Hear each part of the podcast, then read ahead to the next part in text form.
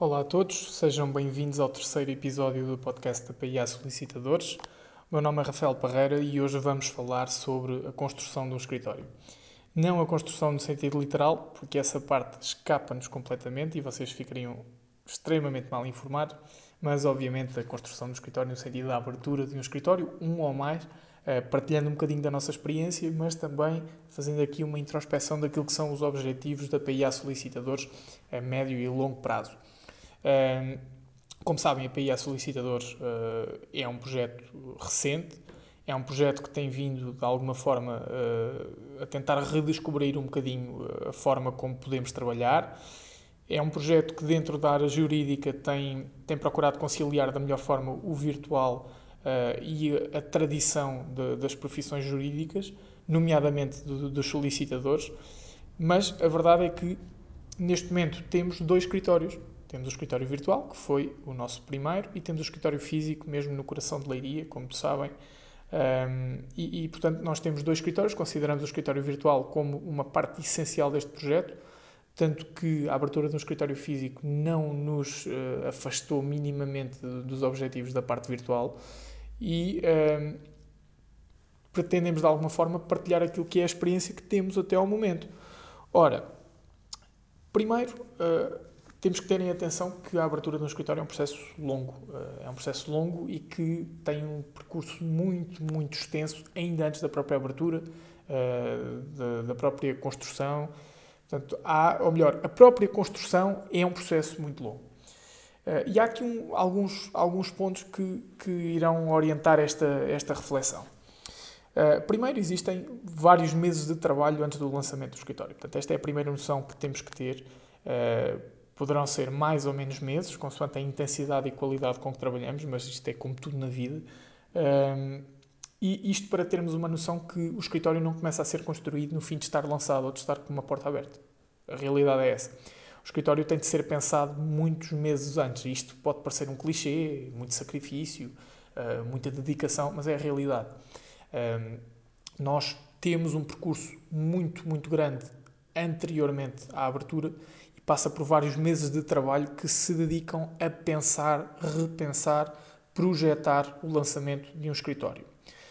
Porquê? Porque há uma série de características que nós quereremos no nosso escritório, e aqui não estou a falar apenas de escritórios de solicitadoria nem de advocacia, uh, estou a falar maioritariamente para escritórios de serviços, portanto, creio que isto se aplicará, uh, e deixo a vossa consideração, mas creio que isto se aplicará a um escritório de contabilidade, a um gabinete de arquitetura, a um escritório de solicitadoria, até às vezes a um cartório notarial, por exemplo, um escritório de advogados.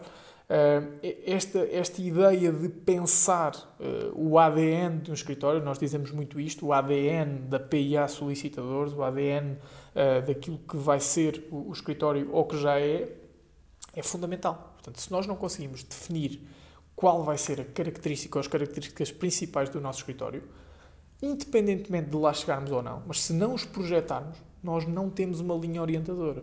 Isso é fundamental. Portanto, este seria o primeiro ponto que destacaria. Depois, eh, principalmente para quem está em início de carreira, portanto, é, é neste sentido que falamos aqui da abertura de escritório, não é? Para quem já tem uma rede de escritórios vai abrir mais um. A ideia aqui é lançar um negócio, é importantíssimo percebermos qual é a abrangência da nossa rede ou carteira de clientes. Um, porquê? Porque com o desenvolvimento das redes sociais, principalmente, nós temos normalmente um carinho muito grande daqueles que nos são queridos. Portanto, nós, quando partilhamos alguma vitória nas nossas redes sociais, que são o meio mais eficaz de comunicação com o público, nós temos um carinho muito, muito grande por parte de quem nos é querido.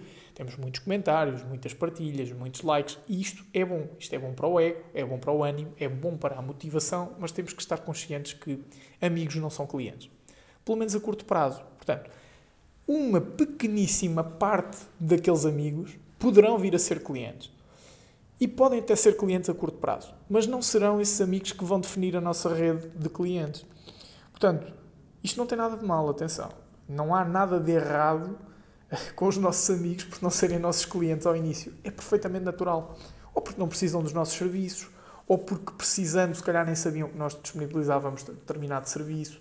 Eh, e, portanto, não podemos confundir uh, o acolhimento que temos junto da nossa rede de amigos quando nos lançamos num projeto com a abrangência em termos de clientela.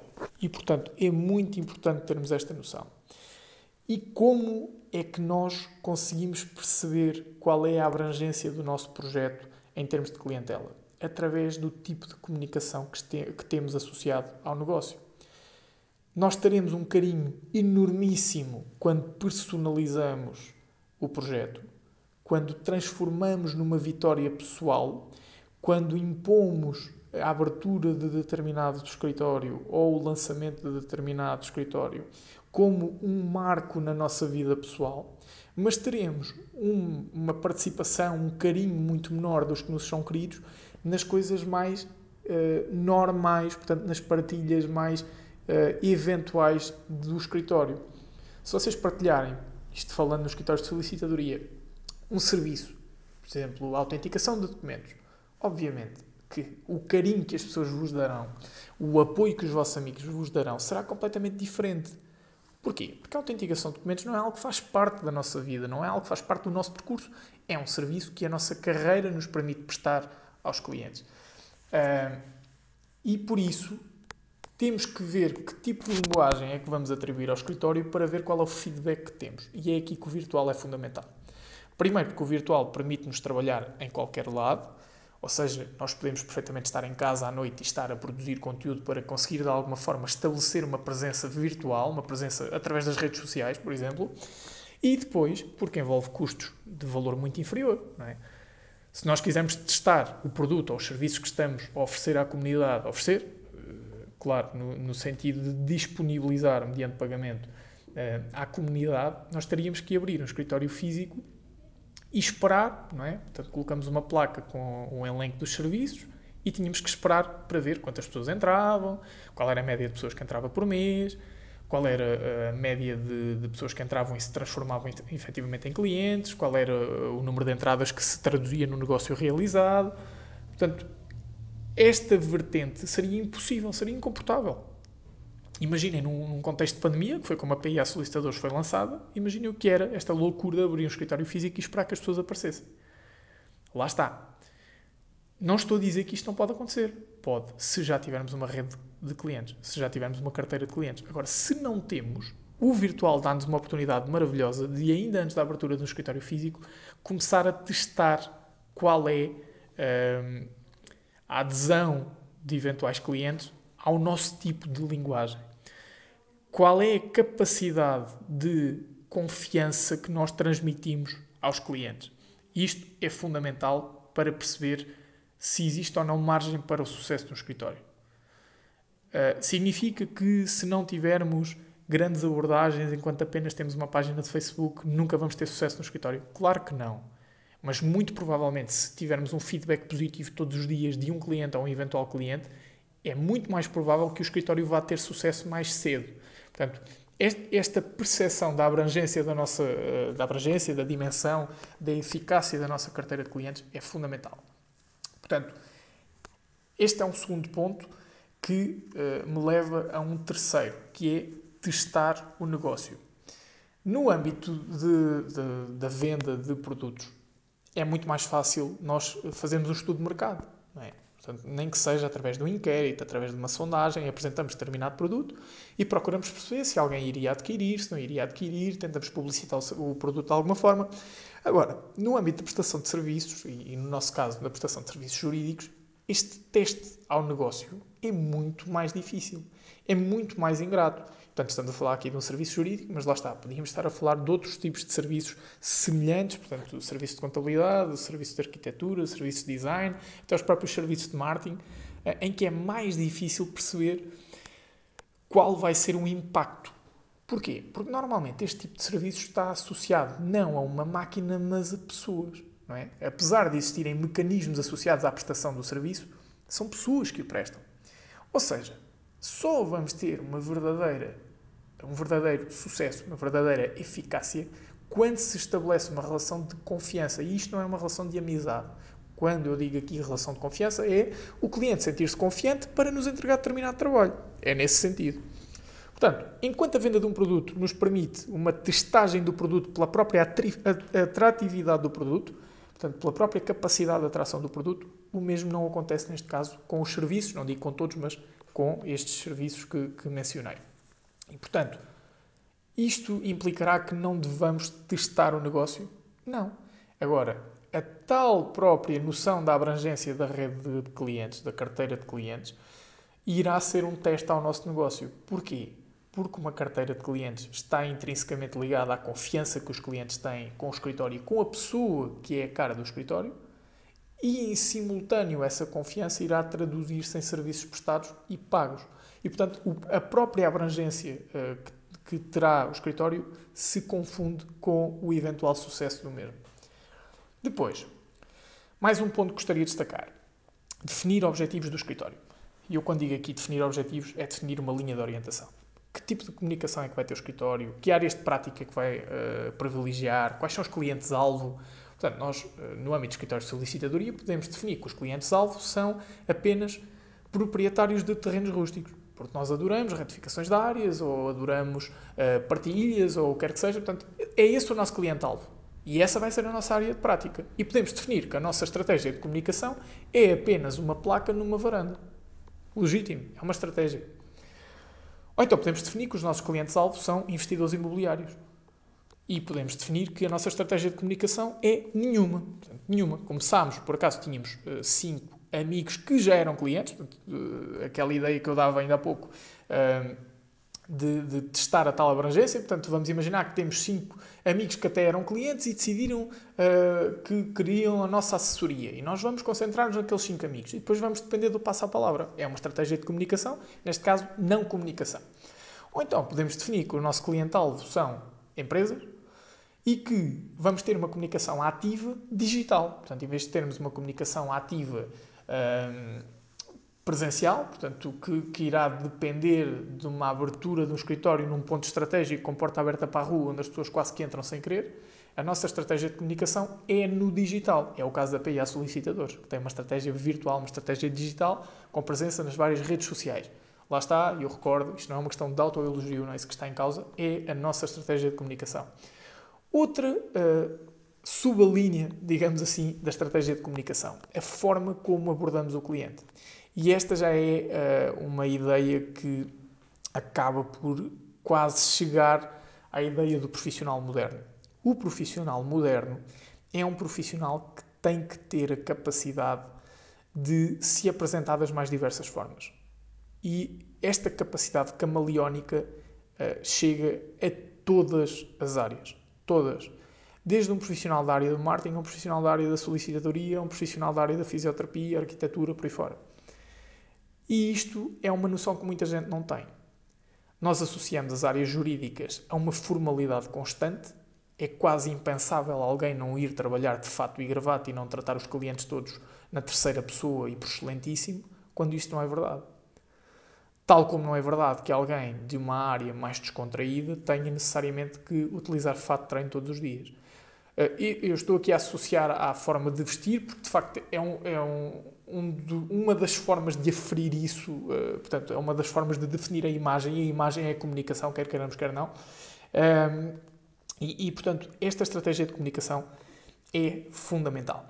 Percebermos se queremos ter esta capacidade camaleónica e sujeitar-nos à possibilidade de sermos tratados por tu, por todos os clientes, e isto pode ser bom e pode ser mau, porque às vezes a confiança excessiva pode comprometer o sucesso do nosso trabalho, mas por outro lado pode uh, acelerar o processo de confiança do cliente. Eu falo por mim. E depois também temos que perceber, se somos jovens ou se somos uh, mais velhos, isso também vai mexer com a nossa estratégia de comunicação. Se podemos ser mais arrojados ou menos arrojados. Se eu sou mais velho e tenho uma experiência inabalável, eu tenho uma necessidade de criar confiança através das outras estratégias de comunicação menor. Por outro lado, se eu sou jovem e tenho menos experiência, eu terei uma necessidade de estabelecer uma confiança através da minha imagem muito maior. Agora, confiança e formalidade são sinónimos? Nunca. Nunca. A confiança é sinónimo de formalidade, informalidade, terceira pessoa, primeira pessoa, familiaridade. Portanto, a confiança é sinónimo daquilo que a, que a situação exige. E esta é uma estratégia fundamental em qualquer escritório. Ora, também no âmbito desta, destes objetivos do escritório, um novo ponto que destacaria é perceber que tipo de presença privilegiar, portanto, que vai dar aqui ao encontro da comunicação. Quer uma presença exclusivamente física com cinco escritórios pelo país todo, quer uma presença exclusivamente digital apenas com um escritório virtual, ou com um escritório uh, virtual e depois com um site para cada serviço. Como é que eu vou definir o tipo da minha presença? Se quero uma, um escritório que faz publicidade ativa dentro dos limites regulamentares e estatutários, ou se quero um escritório sem uh, qualquer tipo de presença publicitária, uh, isto depois também, obviamente, vai depender do grau de investimento que temos, da capacidade de investimento que temos, eh, porque obviamente que alguém que tenha uma grande capacidade de investimento, alguém que tenha um milhão de euros para investir em escritórios, pode dar-se ao luxo de investir em cinco escritórios no país todo e ter um funcionário em cada escritório, por exemplo. Ou montar uma sociedade uh, com cinco sócios pelo país todo e cada um fica no escritório. Uh, portanto, isto vai sempre depender daquilo que é a capacidade de investimento económico barra financeiro, e a capacidade de investimento emocional e pessoal no projeto. Exposição. Ainda indo ao encontro desta estratégia de comunicação e da forma de presença a privilegiar. A exposição é fundamental. Pelo menos para quem está em início de carreira e para quem está no início do projeto. Porque se nós não aparecemos, ninguém nos conhece. E este aparecer não tem que ver com um aparecer completamente desregulado. Atenção. Este aparecer tem que ver com o facto de termos que estar preparados para dar a cara perante os nossos clientes ainda antes de eles serem clientes. Portanto, nós temos que ter a capacidade de estabelecer um contacto direto com o cliente. Se isto entra dentro da estratégia de comunicação, sem dúvida. A questão é que a exposição hoje vale mais do que nunca. A exposição hoje uhum. tem um valor completamente distinto. Porquê? Porque hoje toda a gente está presente em redes sociais. Hoje, toda a gente tem acesso a meios digitais. Hoje não há desculpas para não nos pormos. Hoje não há razão nenhuma plausível para que não uh, tenhamos uma exposição. Recordo isto no início do projeto. Obviamente que alguém que tem uma carteira de clientes montada, que alguém que tem uma vida uh, orientada, uma carreira orientada, um escritório definido, se não pretende expor-se e não tem necessidade de se expor, não tem que o fazer. Agora, para quem tem necessidade de estabelecer uma carteira de clientes, há aqui quase uma obrigatoriedade de exposição. Até por uma questão de acelerar o projeto, o, o, o projeto e acelerar o processo de desenvolvimento.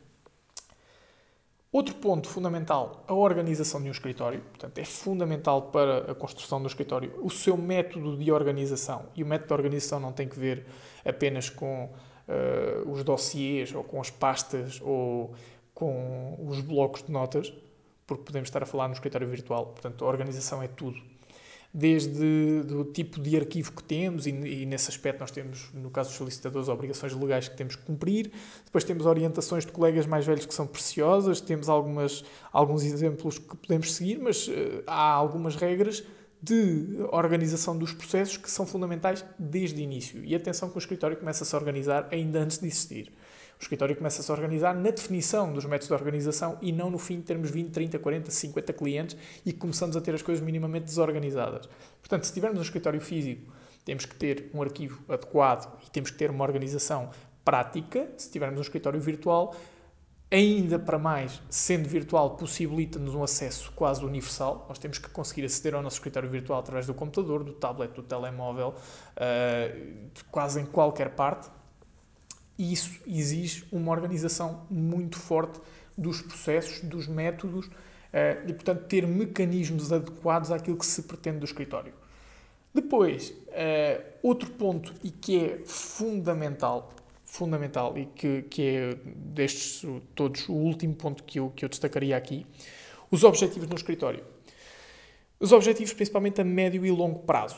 Portanto, Aquilo que, que referi já há uns minutos atrás, relativamente ao teste ao negócio e ao perceber a abrangência da carteira de clientes, acaba por se esticar até aqui aos objetivos a médio e longo prazo. Que faturação é que eu pretendo? Que dimensão da equipa é que eu pretendo? Que expansão é que eu pretendo? Portanto, se eu tenho um escritório físico, Uh, quantos é que eu quero ter daqui a 5 anos, uh, faturação, se eu agora estou a faturar 500 euros por mês, uh, daqui a 10 anos quero estar a faturar 20 mil euros por mês. portanto, ter objetivos é fundamental, porque se não tivermos objetivos não vamos conseguir comparar aquilo que desenhamos para o nosso projeto e aquilo que está a acontecer. Ter objetivos é a possibilidade de ter uma comparação com foco num ponto futuro e ter um, um um guia, portanto, ter um ponto de orientação. É a possibilidade de comparar com algo que não existe. Agora, obviamente que os objetivos têm de ser realistas. Obviamente. Tendo em conta a capacidade que nós temos, tendo em conta a viabilidade do projeto. Portanto, obviamente que nós aqui na PIA Solicitadores não podemos apontar para uh, um objetivo a médio prazo, portanto, daqui a um ano estar a faturar 5 milhões por ano. É irreal. É algo que não acontece. Pode acontecer, quem sabe, poderemos ter aqui algum tipo de, de negócio que nos vai permitir uh, fazer um trabalho extraordinário e que trabalhamos durante três meses seguidos, dormimos no escritório, e... mas isto é irrealista. É? Portanto, nós temos que ter objetivos a médio e longo prazo que nos permitam definir. E lá está, não tem a ver apenas com a faturação. Daqui o exemplo da faturação, mas temos que estar a definir a equipa no futuro Queremos ter um secretário ou uma secretária ou queremos ter dois solicitadores a trabalhar connosco? Uh, queremos uh, aumentar a equipa no sentido de ter uh, profissionais a trabalhar no país inteiro nas suas casas em teletrabalho ou queremos ter um escritório cheio de gente a trabalhar? queremos ter apenas um secretário que faz a análise de documentação ou um secretário que apenas trata da parte administrativa pura e dura? Portanto, este, estes objetivos são fundamentais, porque se eu não perceber se quero ter funcionários ou não, eu nunca vou eh, dar esse passo. Nunca. Porque vou ter muita resistência independentemente do trabalho que tenha em mãos. E, portanto, perceber que uh, eventualmente esse será um objetivo será um primeiro passo para o concretizar. E depois nós temos que interligar os objetivos. Obviamente que a faturação estará diretamente ligada com a dimensão da equipa. Tal como estará diretamente ligada com a expansão do escritório. Nós demos o passo da abertura de um escritório físico em função daquilo que era o sucesso do escritório virtual. Por sua vez, demos o passo do escritório virtual em função daquilo que era a projeção do escritório e o teste ao negócio. Portanto, estes são os pontos que destacaria na construção de um escritório, obviamente com mais ou menos personalização, mais ou menos adequação, fui partilhando aqui minimamente aquilo que tem sido a experiência da PIA até agora. eu e o Cláudio Alfaiate temos tido sempre um cuidado de reavaliar o, nosso momento, de reavaliar os altos, reavaliar os baixos, perceber o que é que estamos a fazer bem, perceber o que estamos a fazer mal. E uh, este podcast vem no sentido da evolução e, portanto, podemos perfeitamente, este é o terceiro episódio, podemos perfeitamente daqui a uma semana dizer não, o podcast não está a resultar, só nos está a roubar tempo, ninguém quer saber disto para absolutamente nada, vamos acabar com o podcast. Mas reparem, o podcast não tinha sido uma ideia há, me, há um ano atrás, não, não estava planeado, mas havia uma estratégia a médio e longo prazo de presença digital completa.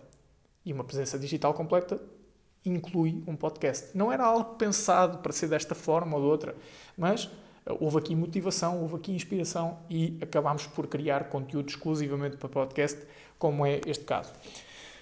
Como referimos nos episódios anteriores, uh, aguardamos sempre pelo vosso feedback, façam-no de qualquer forma, seja por mensagens no WhatsApp, mensagens no Instagram, TikTok, uh, seja comentários no Google, YouTube, o que quer que seja, mandem e-mails, portanto, deem-nos feedback para percebermos o que é que estamos a fazer bem e o que é que estamos a fazer mal. Como sabem, isto é um podcast que não é exclusivamente para clientes, não é exclusivamente para colegas, nem é exclusivamente uh, para para a comunidade em geral. Cada episódio terá um, um público-alvo mais específico, mas convidamos sempre toda a gente a ouvir.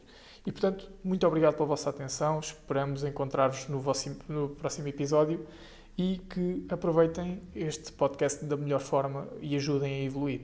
Ok? Obrigado, um abraço a todos e até ao próximo episódio.